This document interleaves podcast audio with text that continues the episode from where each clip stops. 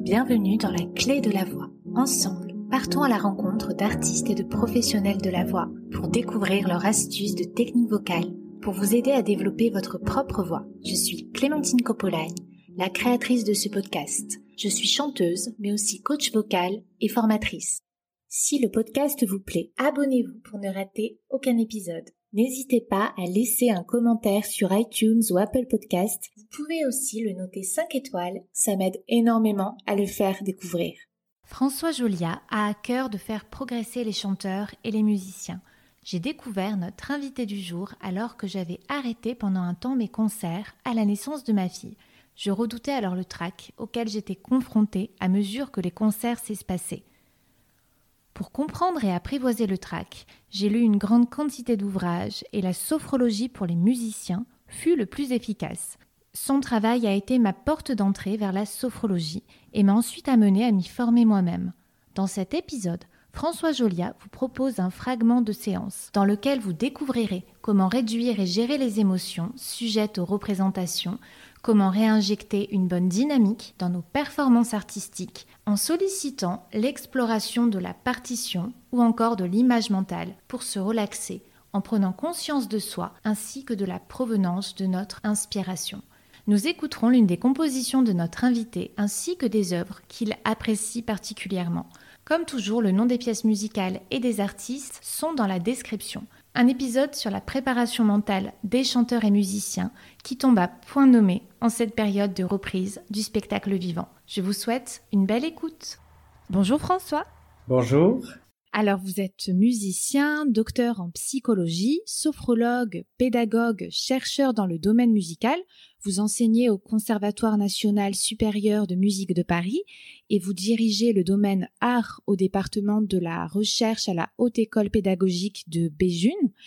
Votre ouvrage La sophrologie pour les musiciens est, il me semble, l'aboutissement d'une réflexion engendrée alors que vous étiez étudiant en piano au Conservatoire de Lausanne est-ce que vous voulez bien nous raconter la genèse de cette méthode? Eh bien, la genèse de cette méthode, elle est en fait très simple. C'est que, encore jeune étudiant au conservatoire, on avait beaucoup de travail à réaliser pour la préparation des concerts, pour la préparation des récitals. Puis, à l'époque, euh, la question de la concentration ou focus sur les récitals, ou ce qu'on pourrait appeler la gestion mentale ou la préparation mentale, n'était pas très connue dans les conservatoires. Ce qu'il faut dire, c'est que la sophrologie a été très développée dans le domaine du sport dès les années 60 et on a eu des résultats très importants dans ce domaine. Qui fait que moi, dans ma formation de, sophrologue et parallèlement à, mes études au conservatoire, je me suis toujours dit, mais pourquoi est-ce qu'on n'utilise pas la sophrologie aussi pour des musiciens, parce que ce sont en quelque sorte des sportifs. il y a aussi une préparation entre guillemets sportive quand on doit se préparer à entrer en scène. Oui. Comment êtes-vous rentré euh, en contact avec la sophrologie? Euh, La sophrologie m'a toujours accompagné parce que j'ai commencé des cours de sophrologie euh, déjà très tôt, vers l'âge de 12-13 ans. Et à l'époque, j'étais fasciné par ces techniques mentales. Il faut dire que la sophrologie puise ses racines dans des techniques de méditation, le bouddhisme, l'hindouisme, des techniques de relaxation dynamique, qui viennent des traditions ou des, des, on pourrait dire entre guillemets des religions orientales. Et là, donc Caicedo, le fondateur de la sophrologie, a dans le fond transposé ces techniques de relaxation pour les adapter à l'esprit occidental et c'est ce qui c'est ce qui fait le fondement de la de la sophrologie. Et quels sont les bénéfices pour les artistes? Quel effet peut-on attendre de la pratique de votre méthode? Le travail est une chose. Et puis, euh, je pensais aussi à, cet, cet, ouvrage d'Heinrich Neuhaus qui disait que la préparation du musicien, mais il parlait plutôt de la préparation des pianistes, devait être de plusieurs ordres. Pas seulement le travail au clavier, et puis ce travail au clavier ou ce travail sur la voix, c'est ce qu'on faisait la plupart du temps au conservatoire, c'est-à-dire du travail, du travail, du travail, mais il préconisait aussi beaucoup le travail sur la partition sans clavier et le travail sans partition sans clavier, c'est-à-dire le travail mental. Bien sûr que ce travail mental de psychologie positive ou aussi de travail en pleine conscience est un travail, je pense, que tous les musiciens euh, professionnels font, mais qui n'ont pas réussi vraiment à formaliser ou qui n'ont pas réussi non plus à transmettre à travers des exercices ou des, procédures comme je l'ai fait ici dans Sophrologie pour les musiciens.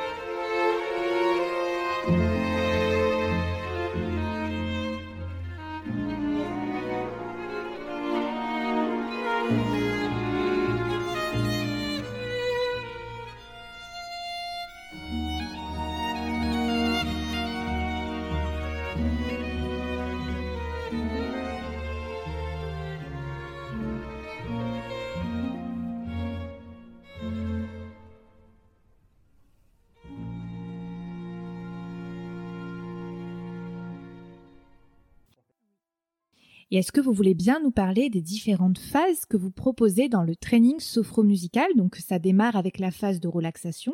La chose la plus importante, eh ben, c'est de créer un environnement mental, entourer le travail du musicien. Et puis, euh, ce travail mental, il a pour effet de développer euh, des aspects sensoriels, des aspects de représentation, des aspects de l'imaginaire qui peuvent potentiellement contribuer à la réussite, mais aussi à la fixation, de la partition, à la fixation euh, du texte, euh, à la fixation euh, des réflexes moteurs. Et tout ça se fait dans un, dans un état mental particulier qu'on appelle l'état sophroliminal, c'est-à-dire entre la, conscience et le sommeil.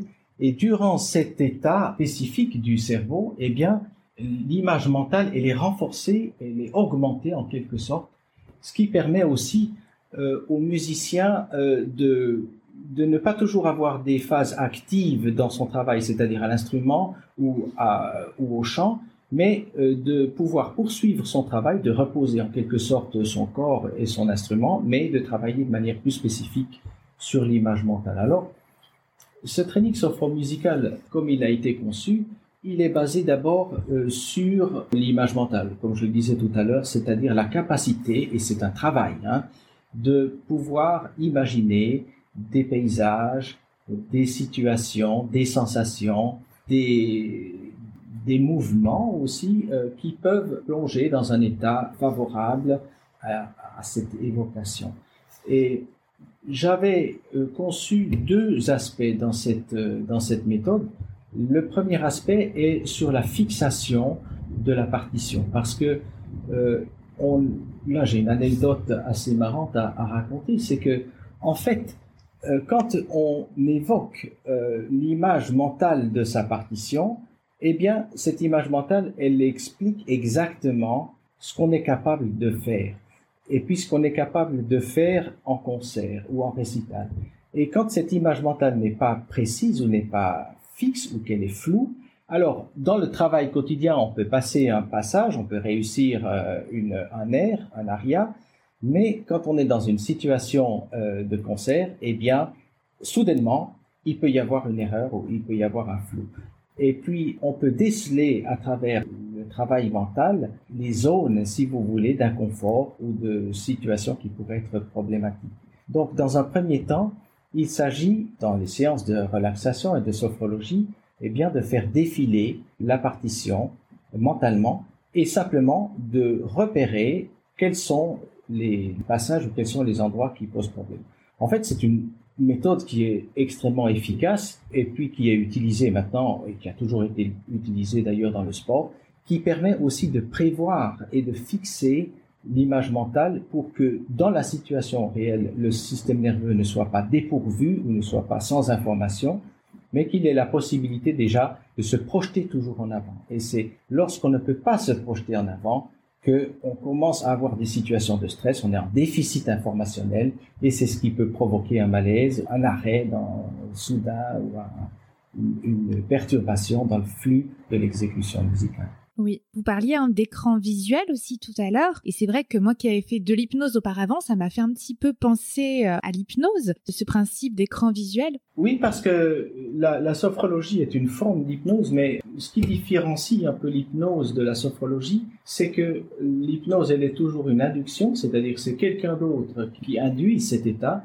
tandis que là, la sophrologie, elle est vraiment faite pour créer un état euh, développé ou engendré par la personne euh, qui pratique. Et ça, c'est une, c'est une grande différence entre les états hypnotiques qui sont conduits ou pilotés, si vous voulez, et l'état sophronique qui est vraiment induit de manière autonome par la personne. Donc, euh, on a toute liberté de naviguer dans ces images mentales, euh, dans ces représentations. C'est un chemin qui appartient vraiment à la personne et qui n'est pas dépendant ou tributaire des injonctions d'une autre personne.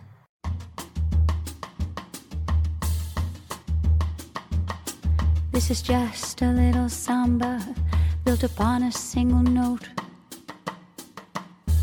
Other notes are bound to follow, but the root is still that note. Now, this new one is the consequence of the one we've just been through as I'm bound to be the unavoidable consequence of you. There's so many people who can talk and talk and talk and just say nothing or nearly nothing. I have used up all the skill and I know at the end I've come to nothing or nearly nothing. So I come back to that first note as I must come back to you.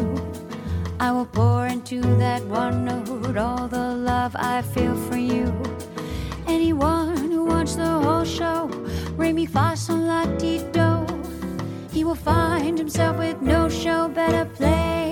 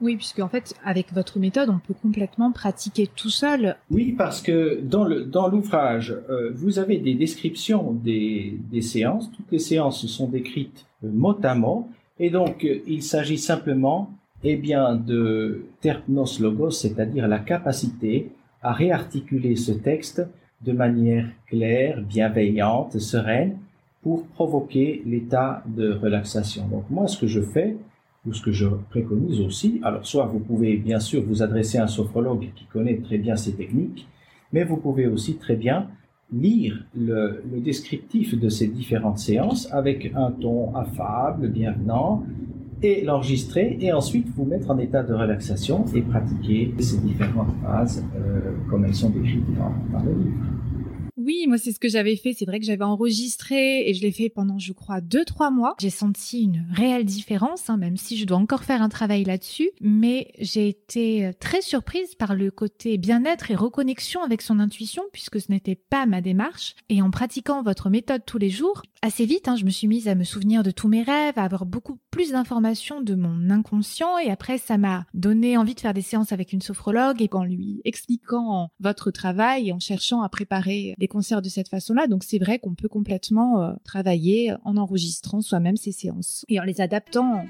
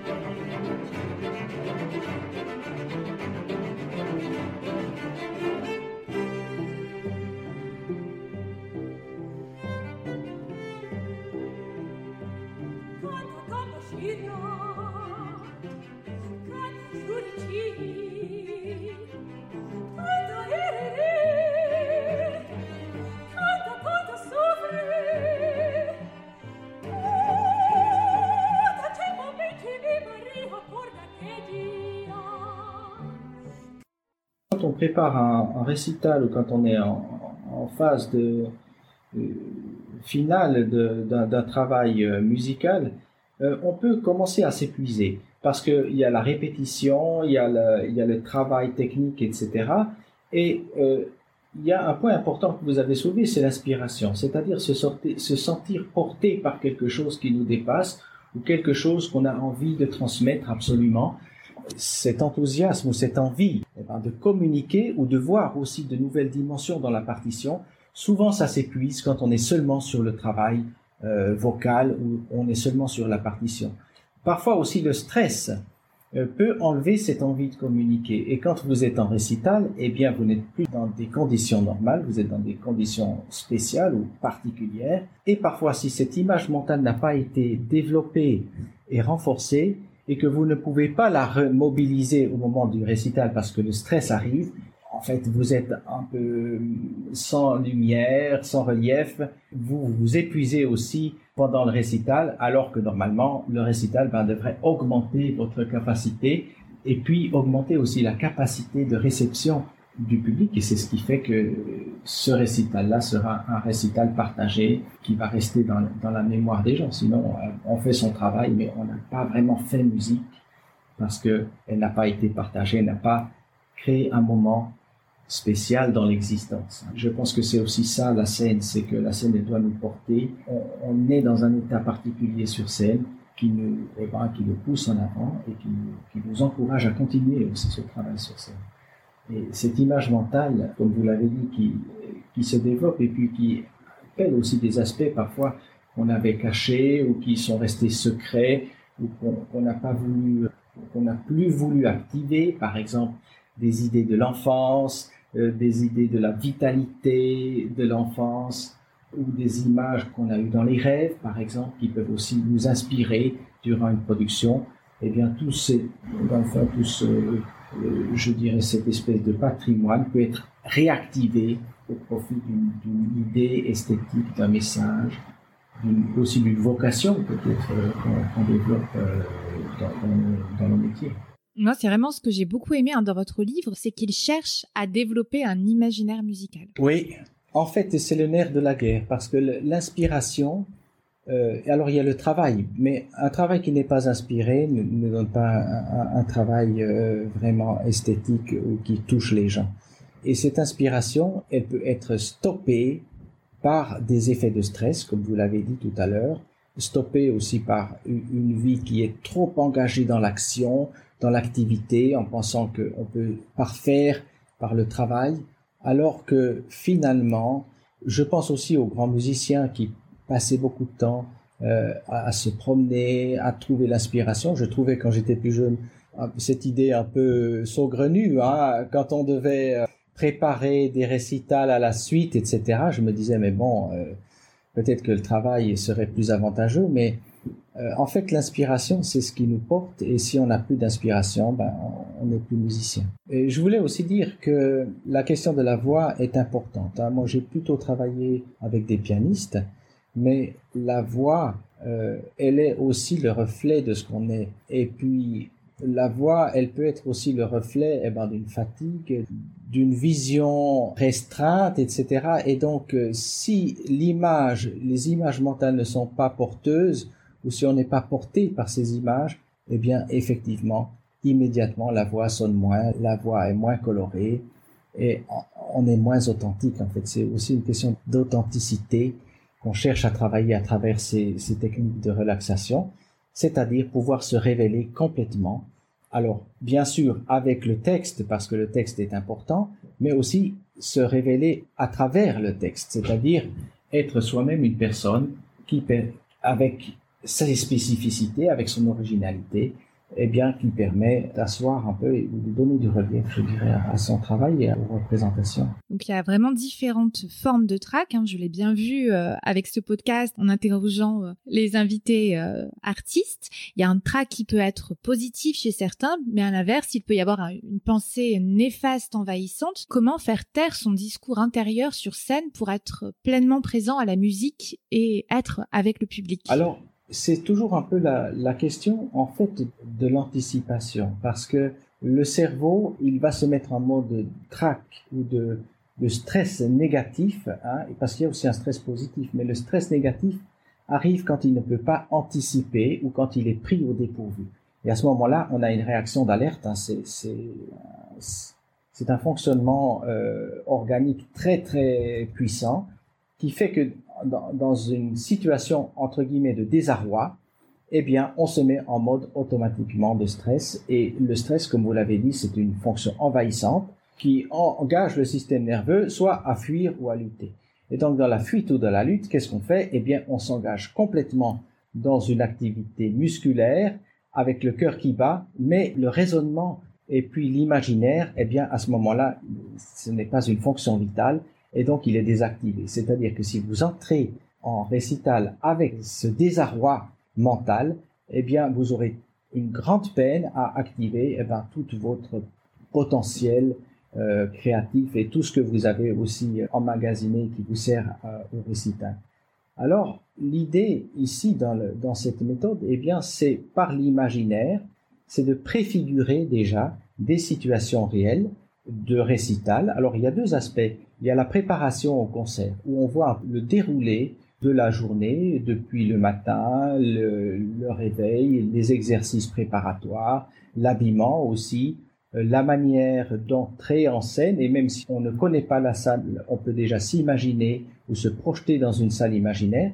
Et ce qui est assez curieux, c'est que finalement, le système nerveux ne fait pas tellement la différence entre ces images qui sont en fait une fantasmagorie et la situation réelle quand elle va se produire. Qui fait que si on entre déjà en récital avec une situation imaginée, eh bien, comme je vous l'expliquais tout à l'heure, ce, euh, ce stress négatif ne va pas apparaître d'une manière aussi forte parce que le système nerveux aura déjà l'impression d'avoir vécu la situation. Et ça, c'est un, c'est un phénomène qui est très marquant et qu'on peut observer euh, dans de multiples situations, c'est qu'une une situation déjà préfigurée, eh bien, engage la personne à entrer dans la situation réelle plus tard de manière beaucoup plus sereine parce qu'elle a déjà été préfigurée.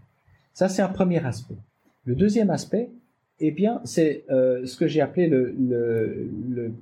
l'entraînement le, le, passif. C'est-à-dire que, et ça, c'est une chose un peu particulière. C'est-à-dire que on va se mettre dans un état de relaxation où on va s'observer en train de performer sur scène. Et donc, ça donne une sorte de dissociation, si vous voulez, de la pensée et qui nous permet ensuite d'augmenter nos capacités, non seulement en termes de ce qu'on va faire sur scène et de ce qu'on va produire, mais en termes de ce qu'on pourrait recevoir comme image ou comme idée, comme atmosphère ou comme univers. Et voilà encore une possibilité pour apprendre à mieux communiquer euh, avec le public et de ne pas être surpris à voir son mental restreint sur sa propre personne quand on chante ou quand on joue, alors que finalement c'est l'espace de la salle et c'est l'espace mental de tout le public qui doit réverbérer. Et donc ce TSM passif a pour effet, eh bien, de prévoir, de préfigurer, si vous voulez, un, eh bien, je dirais une sorte de totalité dans le récital. Et ce qui nous donne des armes aussi, et aussi un sentiment de bien-être parce que cette situation a déjà été préfigurée. Oui, et c'est vrai que dans le livre, hein, il y a plusieurs pages hein, qui guident sur l'expansion hein, de la visualisation de la préparation, comme vous l'avez expliqué, l'expansion de l'espace euh, travail, l'espace récital, jusqu'à la prestation avec la tenue. Et c'est vrai que la tenue, je trouve que ça joue beaucoup pour visualiser. Et ce que j'ai aimé aussi, c'était qu'il y avait vraiment une alternance dans votre training, une partie passive et l'autre partie active. La partie active, elle est vraiment là pour renforcer en fait les, les les gestes, ce qu'on appelle les gestes, hein, les gestes instrumentaux, les gestes vocaux. Et euh, c'est un travail qui doit être très minutieux, qui fait partie de l'expertise. Hein. Euh, bien sûr qu'on ne peut pas y aller comme ça euh, à, la petite semaine. Je voulais encore signaler une partie de la méthode qui est le TSM diversif. Ah, il est redoutable. que j'ai beaucoup, enfin, que j'ai formalisé aussi sur des bases euh, de la psychologie du comportement. C'est-à-dire que c'est ce que j'ai appelé le surplus informationnel, par exemple. C'est de pouvoir euh, performer tout en faisant une autre tâche. Et puis l'idée m'était venue, alors pas tellement du sport, mais plutôt d'une émission que j'avais suivie de Glenn Gould, quand euh, il disait que lors des enregistrements de ses œuvres de Bach, il aimait beaucoup regarder plusieurs émissions de télévision simultanément pour suivre en fait en même temps la ligne mélodique hein, du contrepoint qu'il était en train de jouer, mais encore d'ajouter des voix d'émissions de télévision qu'il qui pouvait suivre dans son studio d'enregistrement. Et cette capacité mentale à avoir plusieurs voix, une sorte de capacité augmentée de suivre le discours de plusieurs personnes, lui donnait après une plus grande sécurité sur ses propres voix.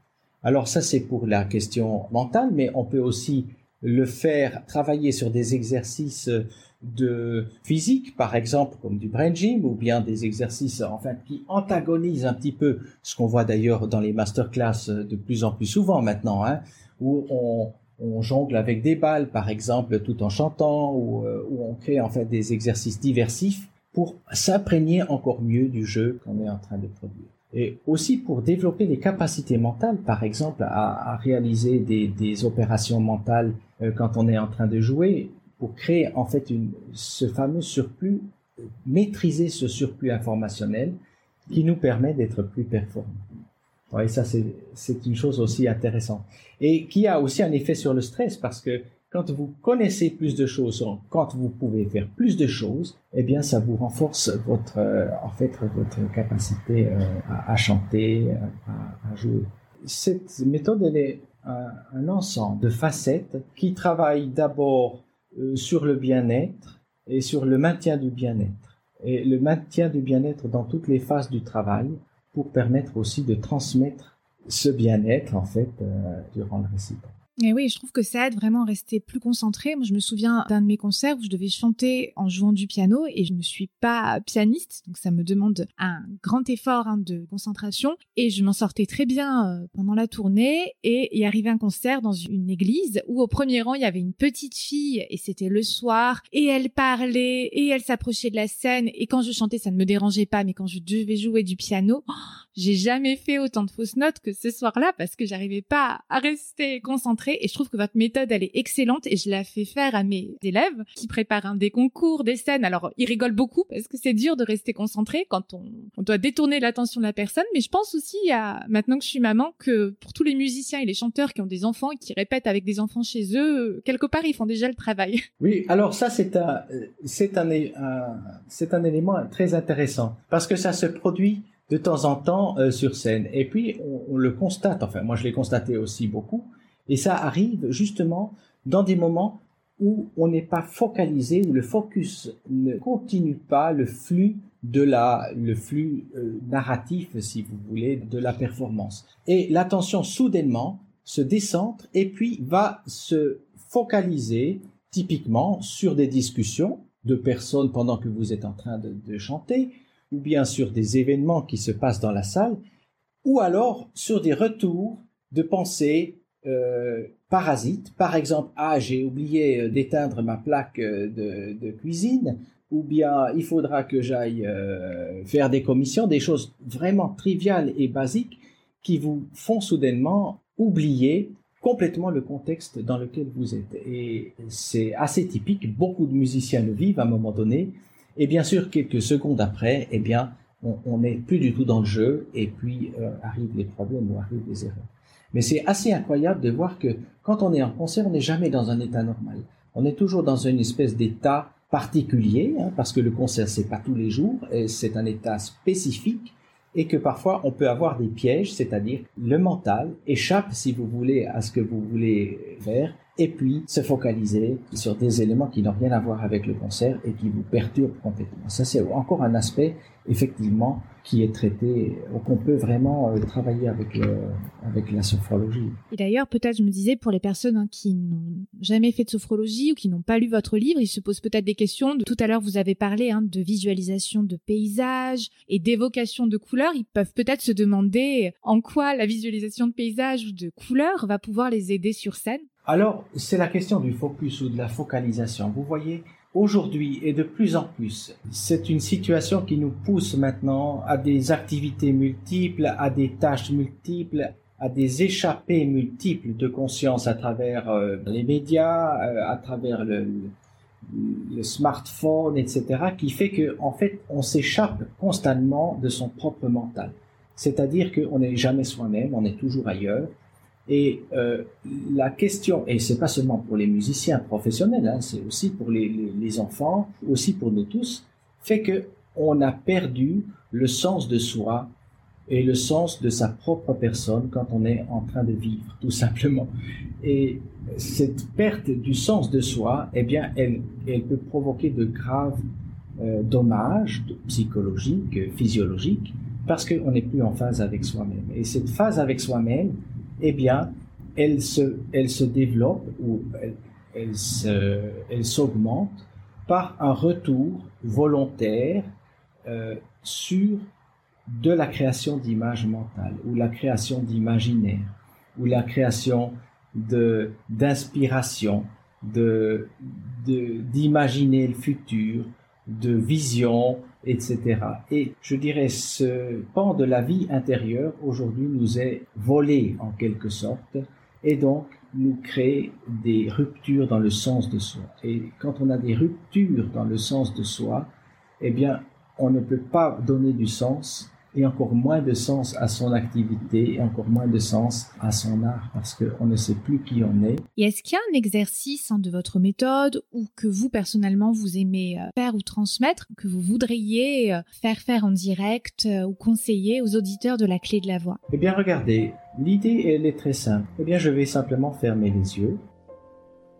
Je commence à vider l'air, je me mets en état de relaxation sereine, je prends conscience des points d'appui qui me maintiennent sur ma chaise, Je prends conscience des points d'appui qui me maintiennent au sol et je commence une relaxation.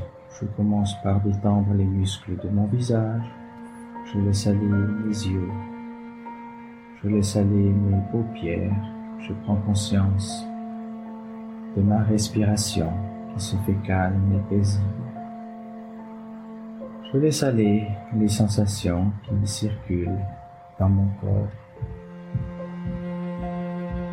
Progressivement, je m'imagine en train de marcher dans un paysage, dans un endroit que je connais, que j'aime. Je prends conscience des pas sur le sol. J'imagine les odeurs, les couleurs. J'entends le chant des oiseaux. Et je vais chercher un endroit agréable, un endroit sécurisant dans ce paysage et je m'y installe très confortablement. Je choisis la posture qui me semble agréable et je laisse aller les images, je laisse aller les pensées, je m'éloigne du mon quotidien, de mes préoccupations. Et peu à peu, j'entends, je prends conscience de l'air que je vais chanter. Comment? Quelles images? Quels sons? Quelles sensations?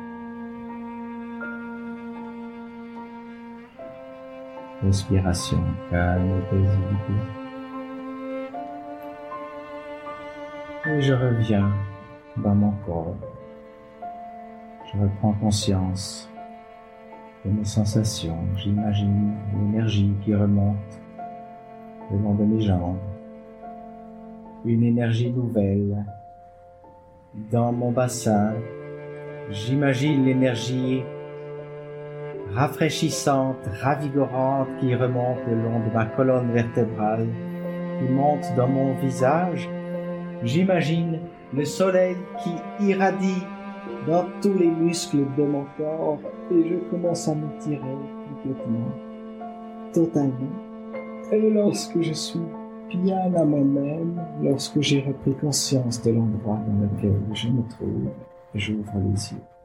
C'est une idée, par exemple, bien sûr très rapide, de d'une image qu'on peut projeter plusieurs fois par jour à plusieurs moments de sa journée. Merci beaucoup. Alors justement, quel est le rythme idéal à adopter pour la pratique de la sophrologie pour un musicien ou un chanteur? Alors ça, ça dépend vraiment de, des personnes.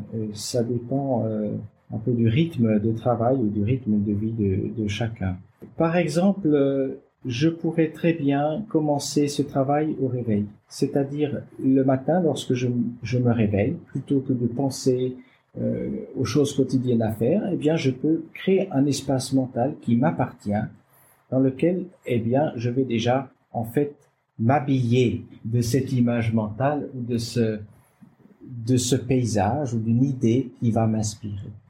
Ensuite, quand je commence le travail, eh bien, je dois euh, euh, m'accorder des pauses. Alors des pauses qui peuvent être vraiment une pause plaisir, bien-être, détente, ou alors ces pauses actives qui concernent l'intégration de ce que je suis en train de faire dans mon image mentale. Ou on peut aussi avoir des relaxations plus longues ou des séances plus longues quand on va vraiment vers un concert. Alors là, euh, je dirais 3-4 jours avant la représentation, systématiquement, tous les soirs, euh, à la fin de notre journée, eh bien, on va euh, travailler sur la préparation de la performance. Cette répétition, elle est très importante. Hein. Euh, je pense que le mental doit s'habituer, comme créer des automatismes de pensée. Plus ils seront profonds, ces automatismes, et moins vous serez tenté d'avoir des pensées parasites ou de, retomber dans, la gestion du quotidien quand vous êtes sur scène. Donc, ce sont des, des manières d'être, je dirais, idéalement. Hein. Bien sûr qu'au début, on doit quand même euh, prévoir des, des, des, séances régulières, mais je pense qu'au bout d'un certain temps, ça doit être une sorte de manière de... Le plus intéressant aussi, c'est de vous exercer à ces relaxations dans des moments où on pense ne pas pouvoir le faire. Par exemple, quand vous êtes euh, dans des séances ou quand vous êtes entre collègues ou quand vous êtes dans des activités où on demande, euh, où vous êtes particulièrement stressé ou même euh, dans, dans la vie quotidienne, essayez une fois de faire vos courses avec un état de relaxation. Essayez une fois de marcher dans les rues de Paris avec un état de relaxation. Et ça, c'est excellent pour vous créer, si vous voulez, cet environnement virtuel et un, je dirais, auto-programmé, plutôt que d'avoir cet environnement virtuel par les médias qui, comme on le disait tout à l'heure, qui vous, qui vous éloignent finalement de votre propre personne. Voilà un peu ce que je pourrais dire. C'est très intéressant, c'est vrai, j'ai pas pensé en marchant, faisant ces courses. C'est vrai que moi je les faisais parfois, alors quand il y avait du monde, mais plutôt dans les transports ou les transports en commun ou quand j'étais avec des gens, mais dans quelque chose d'un peu calme, par exemple en rééducation, mais j'ai jamais essayé en phase aussi euh, active. Oui, c'est intéressant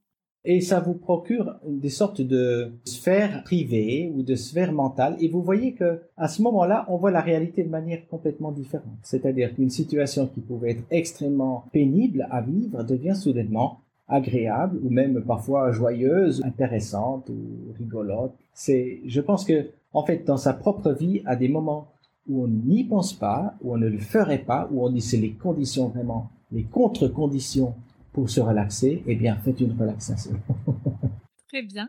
Et dans votre ouvrage, vous donnez une technique pour mémoriser rapidement un texte ou une partition. Est-ce que vous voulez bien nous en parler? Parce que je pense que ça va intéresser beaucoup, beaucoup de monde alors, la technique, elle est la suivante, c'est-à-dire qu'on va se placer devant sa partition pour mémoriser un texte, par exemple, ou mémoriser une, phrase, et on va la segmenter, cette partition, en fonction de sa respiration. Et donc, c'est ce qu'on appelle une respiration synchronique, là je le décris dans la méthode. Il s'agit simplement de commencer par inspirer, d'ouvrir les yeux et de se focaliser sur une ou deux mesures, de la regarder en état de relaxation et de se la figurer de la visualiser et de laisser l'imaginaire s'emparer de cette visualisation sur quelques mesures ou sur une mesure, le temps que la respiration reste en état d'apnée, et ensuite une expiration, puis une récupération, et ensuite une refiguration mentale de la mesure que j'ai essayé d'incorporer.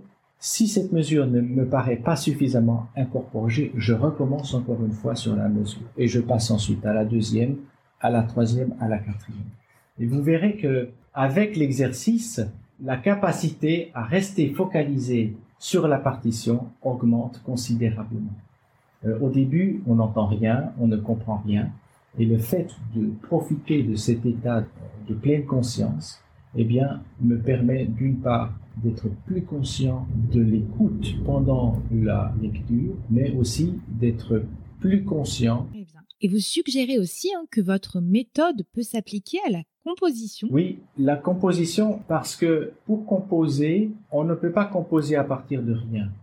Et puis, on peut composer à partir de techniques, on peut composer à partir d'éléments qui sont déjà préconstruits. Tout ça, je ne dis pas que ça n'existe pas. Mais l'inspiration, c'est quelque chose qu'on ne peut... Alors bien sûr, on ne peut pas être inspiré si on n'a rien acquis. On peut pas être inspiré comme ça, vide ou à froid, mais l'imaginaire musical se développe aussi par le travail de l'imaginaire. C'est-à-dire que les images mentales, elles commencent à, à se réverbérer les unes avec les autres en fonction de la stimulation de cet imaginaire musical.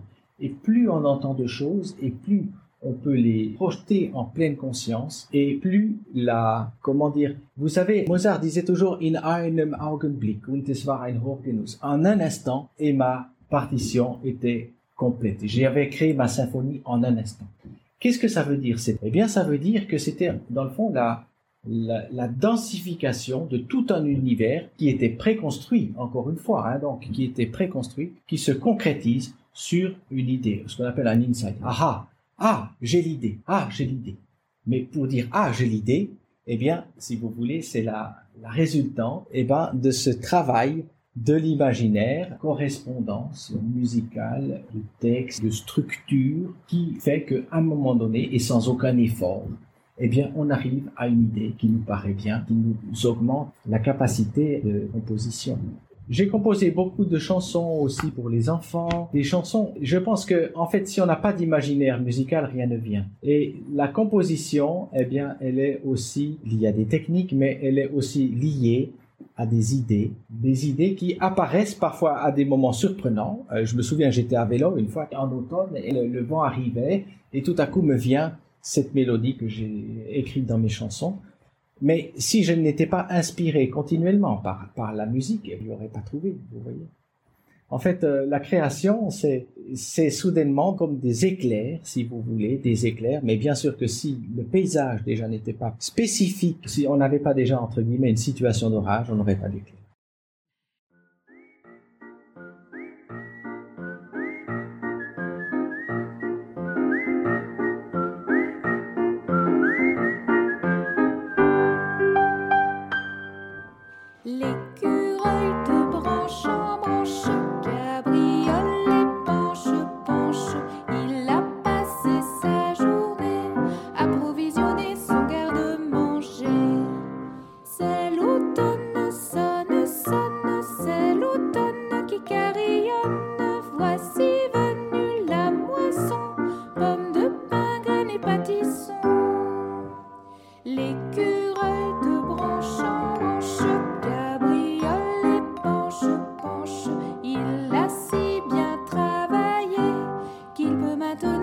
aller s'amuser.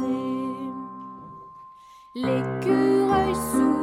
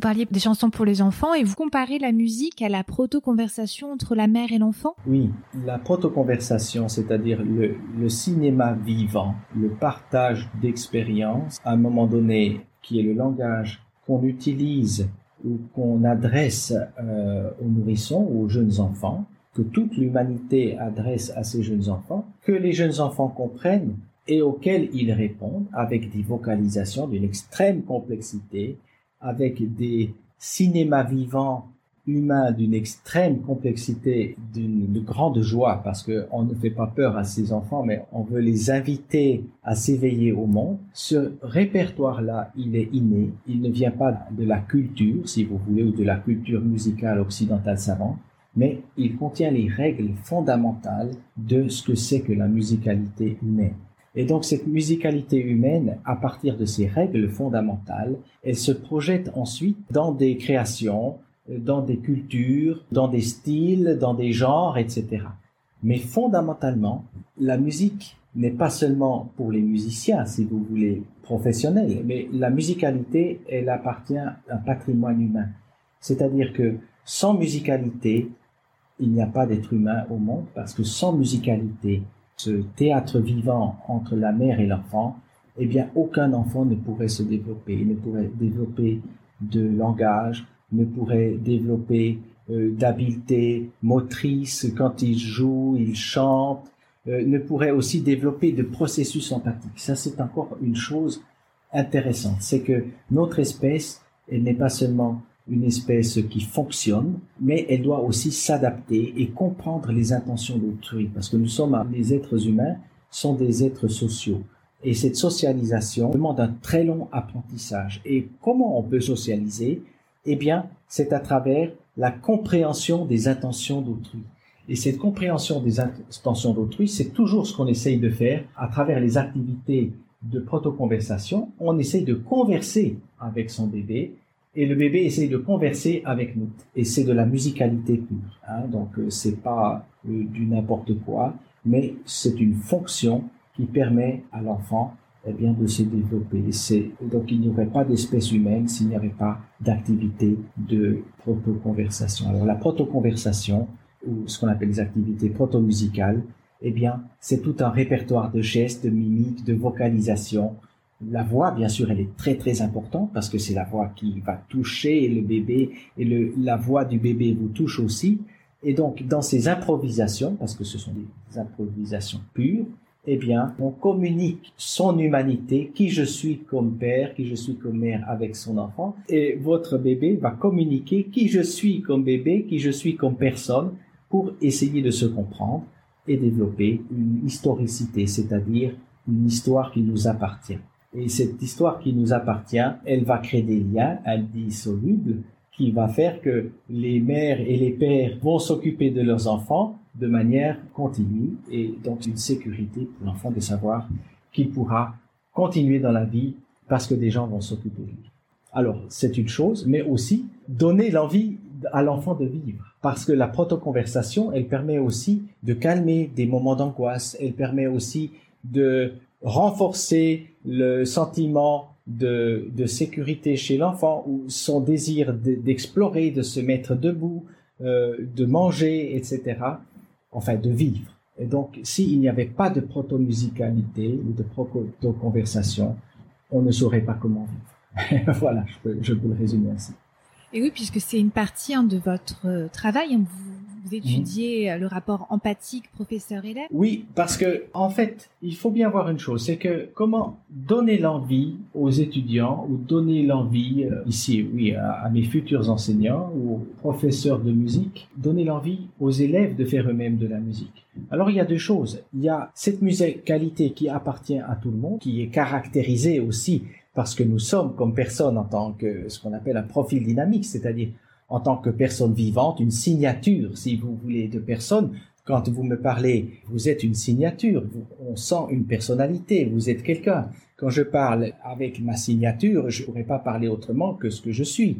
Eh bien, cette musicalité, elle traverse, si vous voulez, ce que je suis, mais elle est toujours là. Le problème est quand on commence d'entrer dans la culture musicale occidentale savante, c'est-à-dire la lecture, euh, l'écriture, le patrimoine, toutes ces choses-là, eh bien, je pense que les musiciens ont oublié une étape, c'est-à-dire la première étape, eh bien, c'est l'accordage, c'est de créer une correspondance, de créer un dialogue avec ses élèves, un dialogue musicalisé, pour créer un environnement commun, un environnement partagé, et dans cet environnement, on pourra faire musique. Et c'est pas, vous voyez, une transmission, tu dois jouer ce morceau, tu dois faire ci, tu dois faire ça, qui va donner quelque chose d'intéressant, parce que la conversation, la mère va pas regarder combien de temps elle va interagir avec son bébé, puis se dit, bah écoute, euh, euh, j'ai fait dix fois ce mouvement, après je vais faire dix fois un autre. Pas du tout, c'est, c'est une sorte de spectacle vivant, de monde qu'on partage, et dans ce monde partagé vont se passer des événements, vont se passer de la culture. Et alors, d'une part, mes enseignants me disent souvent, mais moi, je suis pas musicien. Mais je n'ai jamais vu quelqu'un qui ne peut pas être musicien. Du moment qu'on est une personne, on est musical. Simplement, cette musicalité qui était de la proto-conversation et qui était d'une immense richesse, si vous voulez, elle devient un peu, elle doit être réarticulée par les codes par les normes de la culture. Et ça, c'est un long travail d'appropriation musicale, mais qui ne devrait pas empêcher la musicalité. Et c'est toujours un peu le problème qu'on a aussi pour transmettre notre culture musicale, hein, donc dans l'enseignement, d'oublier que finalement, on doit incarner la musique nous-mêmes. C'est-à-dire que comme personne, je dis souvent ça à mes étudiants, quand je me mets dans des jeux musicaux avec mes élèves, je suis moi-même la personnification de ce qu'est la musique.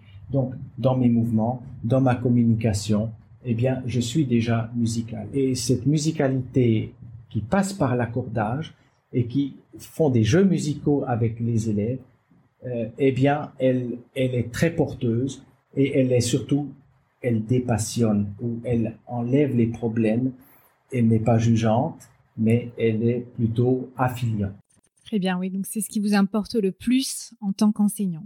Oui, et c'est ce que je conseille, c'est aussi le travail que j'ai fait beaucoup avec mes étudiants à Paris, c'est dans l'enseignement, qu'est-ce qui fait musique? C'est la situation qu'on crée. C'est pas l'instrument, c'est pas euh, la partition, mais c'est comment on arrive à créer un monde commun, euh, élève, enseignant, pour que se partage la musique dans ce contexte. Et c'est pas la partition, c'est pas les notes, etc. Donc cet apprentissage un petit peu rigide, la partition, euh, seulement la partition, eh bien, euh, à mon sens, elle est d'un autre temps parce que elle ne correspond pas non plus, si vous voulez, au mécanisme, euh, on pourrait dire anthropologique, de l'appropriation, qui est toujours dans un contexte. Regardez la mère quand elle s'intéresse ou quand elle communique avec son enfant, c'est parce que c'est son enfant et puis qu'elle veut l'éveiller au monde et c'est pas un objet, c'est pas un numéro, mais il y a une intention de la mère, du père, ben, d'éveiller son enfant au monde. Et dans cette intention se développent des activités, des spectacles vivants, toujours renouvelés, jamais le même, qu'on partage, et des fois qui s'arrêtent parce que, voilà, on n'a plus envie, c'est comme ça. Alors bien sûr qu'après il y a la forme scolaire, il faut donner les cours de telle heure à telle heure, mais l'essence, et je la retrouve toujours, dans les masterclass, par exemple avec les grands maîtres, quand on voit comment ils enseignent à leurs étudiants qui sont toujours très avancés, on voit toujours cette communication qui est proche de la proto-conversation. Pourquoi ne le fait-on pas avec nos jeunes élèves quand ils commencent la musique alors qu'ils ont déjà tout ce patrimoine et que c'est ça qui fait que la musique, elle est vivante, c'est qu'elle est habitée? Pourquoi l'oublie-t-on avec nos jeunes élèves et pourquoi l'oublie-t-on quand on forme des jeunes, des futurs enseignants à enseigner la musique parce qu'il y a déjà un patrimoine. Ce patrimoine, eh ben, c'est la musicalité. Mais après, la formation, si vous voulez, ne doit pas étouffer ce patrimoine, mais on doit aussi trouver des clés pour permettre un passage de cette vie naturelle à une vie consciente et maîtrisée. Ça, c'est un, c'est un long travail et c'est ce que j'appelle la didactique de l'enseignement. C'est-à-dire trouver des règles et énoncer des règles qui permettent une appropriation de musical. Et c'est pas, c'est un travail aussi très spécialisé qui se fait pas comme ça au petit bonheur. Je trouve que c'est très important pour les musiciens, c'est que l'enseignement ne va pas de soi. Et on croit qu'on sait parce qu'on est un bon instrumentiste, parce qu'on est un bon chanteur, parce qu'un bon acteur, mais le transmettre, il y a des conditions, il y a des règles, il y a des manières de faire qui peuvent être extrêmement enthousiasmants, mais qui peuvent malheureusement aussi être souvent décevantes parce que justement, on ne connaît pas un peu l'origine de la musique, comment la transmettre et qu'est-ce que ça veut dire dans un parcours humain. Oui, complètement, comme en sport. Hein. Un excellent joueur n'est pas forcément un excellent coach euh, et vice-versa. Und auf den weißen Matten Wildes Ried. Und auf den weißen Matten des Wildes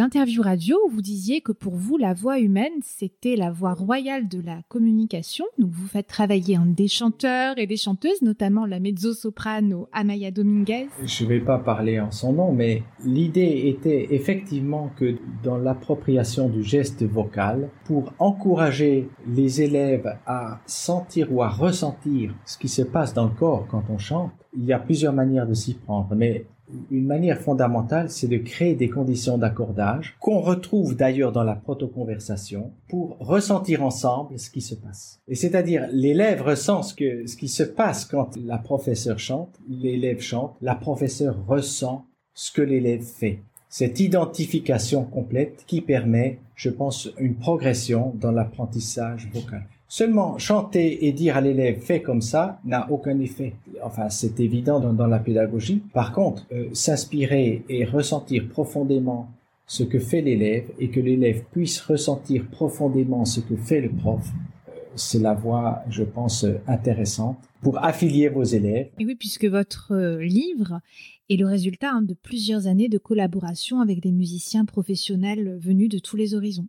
Oui, c'est pas seulement le, comment dire, la collaboration avec les professionnels, mais c'est aussi de comprendre et d'étudier comment les apprentissages ou comment l'appropriation se, se développe chez l'être humain ou comment l'appropriation musicale se développe chez les enfants et chez les êtres humains. C'est une étude, je dirais, alors scientifique, mais qui permet aussi de ne pas seulement se contenter de sa propre expérience, vous voyez, parce que j'ai fait l'expérience avec telle ou telle personne, ça a marché, ça n'a pas marché, mais de comprendre aussi comment d'autres expériences ou d'autres recherches ou voilà d'autres cadres peuvent me nourrir pour comprendre un peu ce mécanisme de la transmission. Et là, c'est encore un autre sujet, c'est que effectivement, bien sûr qu'une carrière d'enseignant, elle peut se nourrir de sa propre expérience, c'est vrai, mais elle doit aussi passer par un mécanisme de réflexivité ou de réflexion sur son expérience. Pas seulement l'expérience quand elle est réalisée dans la leçon, vous voyez, parce qu'une sorte de prise de conscience de ce qui se passe dans la leçon, alors, soit pour voir un peu plus clair avec l'expérience, tiens, il me semble que là je vois qu'il y a des règles, des idées qui sont génériques, qui sont valables pour tout le monde, ou alors de s'intéresser et, puis d'être formé, parce que c'est quand même, ce sont des formations, hein, des formations à l'enseignement qui mettent l'accent justement sur ce qui se passe dans l'enseignement, sur les situations didactiques et sur les enjeux, sur les difficultés aussi de l'enseignement par exemple, on travaille beaucoup maintenant par autoconfrontation, c'est-à-dire que dans des situations d'enseignement, on va filmer les enseignants en train d'enseigner à leurs élèves instrumentistes et ensuite on questionne pourquoi as-tu fait ça, comment l'élève a réagi, etc. pour essayer de voir en fait comment l'enseignant s'y prend et comment il peut développer son intelligence professionnelle à partir de son activité. C'est une excellente méthode, oui. Pour boucler la boucle, euh, ça fait déjà 30 ans qu'on filme les sportifs pour étudier leurs mouvements, pour voir comment ils se sentent. C'est ce qu'on appelle l'ergonomie, hein, l'ergonomie du sport. Je trouve que chez les chanteurs, bien sûr, ou chez les musiciens, on a toujours dit, voilà, l'art, c'est caché, c'est ci, c'est ça. Mais en fait, c'est pas si caché que ça, parce qu'on a tous une corporéité, on, on, communique, le corps est très présent dans l'enseignement. Il y a des intentions et surtout, il y a des, des procédures et on peut s'améliorer beaucoup y compris moi, parce qu'on est toujours frappé de voir une image différente quand on, comme ça en live et quand on se voit enregistré, hein, c'est vrai pour les concerts aussi, il y a une espèce d'habitude à prendre face à sa propre image, mais en fait, ce qu'on voit là, c'est une sorte de reflet de la réalité qui nous donne encore des clés pour approfondir nos manières d'enseigner, tout ça pour le bénéfice des élèves, bien sûr. Donc oui, qui est de plus en plus un de, de caméras comme outil de travail aussi bien pour les enseignants que pour les élèves dans les structures musicales et les conservatoires. Oui, mais seulement avoir des caméras me fait penser un peu à de la surveillance. Vous voyez, l'idée de la surveillance ou de la de l'évaluation ou de la du jugement, alors que nos approches ici qu'on développe sont des approches toujours au profit de l'expérience professionnelle, au profit de l'expérience de l'élève ce sont des, des, outils pour le développement professionnel et pas du tout pour le jugement ou pour le pour l'approbation, pour la désapprobation. Donc c'est un outil d'accompagnement au développement professionnel. Ah oui, complètement, complètement. Moi c'est quelque chose que je fais, mhm. par exemple quand je filme avec euh, mon mhm. téléphone ou le téléphone de mhm. mes élèves, parce que on a accès à des choses qu'on ne voit pas en fait. Tout et, et, voilà. Et, et je trouve que ça donne beaucoup plus d'informations. Exactement. Et ça c'est on voit des choses qu'on ne voit pas. Vous avez absolument euh, pointé la, la, la, question fondamentale à travers ces dispositifs. Alors pour terminer, je voudrais vous demander qui aimeriez-vous écouter dans le podcast? Parmi les chanteurs ou pédagogues en lien avec la voix ou la pratique euh, de la scène? Alors peut-être Nathalie Stutzmann. D'accord. Parce que je trouve qu'elle a créé une nouvelle forme de gestuelle et de chant et d'affiliation liées à ce qu'on pourrait entendre par proto-conversation. Donc, quand elle chante et qu'elle dirige euh, Erbarme Dichsteiner, si vous la, vous la trouvez sur, sur YouTube, eh bien, on voit une espèce de scène vivante. Déjà, son, son habillement est particulier, sa manière de chanter est particulière, et elle communique en même temps le chant et elle dirige en même temps son orchestre. Et je trouvais que c'était une belle alors, il faut voir, bien sûr, mais c'est aussi une belle manière de, de dire ce que c'est que la musique vivante, quand on fait de la musique vivante, quand on la chante, quand on la communique, et quand on la, et, finalement quand on la vit profondément de l'intérieur. Je pense que ça peut inspirer pour voir un peu que c'est qu'une musique qui touche les gens, comment nous-mêmes on doit se mettre en musique pour toucher les gens. Oui, ah oui, j'aimerais beaucoup. En plus, c'est tellement rare, hein, les femmes chefs d'orchestre et mhm. chanteuses, que ce serait une invitée euh, rêvée pour le podcast. Et une dernière question avant de terminer. Quel conseil donneriez-vous aux auditeurs qui ont envie hein, de progresser dans leur parcours musical et scénique? Je pense que c'est de bien identifier des ressources qu'on a pour sa propre vie et de faire ce travail de savoir de quelles ressources je dispose. Alors, toutes sortes de ressources. Hein. La sophrologie est une ressource. Le travail est une ressource. Qu'est-ce qui m'inspire et qu'est-ce qui me porte? Et de pouvoir faire un travail, je pense, euh, continu sur la manière ou sur ce qui constitue un répertoire de ressources pour sa propre vie. Voilà ce que je conseillerais aux musiciens pour continuer leur carrière, c'est de revenir continuellement aux ressources. Quelles sont mes ressources? Alors ça peut être de la créativité, ça peut être l'envie, le beau, bien, mais les ressources. Qu'est-ce qui me ressource? Parce que sans ressources, on ne peut pas développer des idées, de l'appétence. Et ces ressources, elles sont de tous ordres. C'est la culture, c'est la lecture, c'est la connaissance, ce sont les amis, c'est la belle musique, ce sont les plaisirs de la vie et de pouvoir les identifier, de pouvoir les augmenter aussi et aussi de se concentrer sur les ressources que nous avons et pas seulement sur les problèmes. Oui, donc connaître ce qui nous passionne, ce qui nous anime et, ça demande aussi de bien se connaître soi-même. Parce que bien se connaître, c'est quand même difficile parce que on n'est jamais statique dans la vie. C'est-à-dire que bien se connaître, c'est pas une image. On est toujours changeant. On n'est jamais la même chose. On est parfois comme ça dans une situation, parfois comme ça dans une autre. Et en fait, ce qui fait bien se connaître, eh ben, c'est le parcours. Pour un musicien, c'est bien se connaître et bien être reconnu parce que la reconnaissance, elle va se faire à travers un parcours de vie. Et puis, regardez nos grands musiciens, et regardez un peu les artistes, mais même chacun dans sa vie finalement, ce qui va faire qu'on va bien se connaître, en fait, c'est le parcours de vie qu'on a réalisé, il me semble. Oui. Ben, merci beaucoup. C'était un plaisir de vous recevoir aujourd'hui. Bah, c'était un plaisir aussi. Je trouve que, comment dire, l'échange était très sympathique et ça me permet aussi eh ben, de parler de manière un peu plus libérée sur des aspects qui nous concernent et qui nous intéressent fondamentalement en tant que musiciens et musiciennes. Très bien. À bientôt. Au revoir. À bientôt et merci. La clé de la voix, c'est fini pour aujourd'hui. Je vous dis à la semaine prochaine. N'hésitez pas à recommander le podcast à vos proches, à mettre une évaluation 5 étoiles et un petit commentaire sur la plateforme d'écoute pour le soutenir. D'ailleurs, je tirerai au sort l'un d'entre vous qui aura fait cela. Il gagnera une analyse personnalisée sur sa voix d'après un enregistrement audio ou vidéo ou bien mon kit de souffle que j'ai créé pour mes élèves. Pour aller plus loin, rendez-vous sur la clé. Je vous dis à mercredi prochain. Merci d'avoir écouté jusqu'au bout. Pour retrouver les liens mentionnés, c'est sur la description. N'hésitez pas à nous taguer, que ce soit sur Instagram ou sur votre réseau social préféré.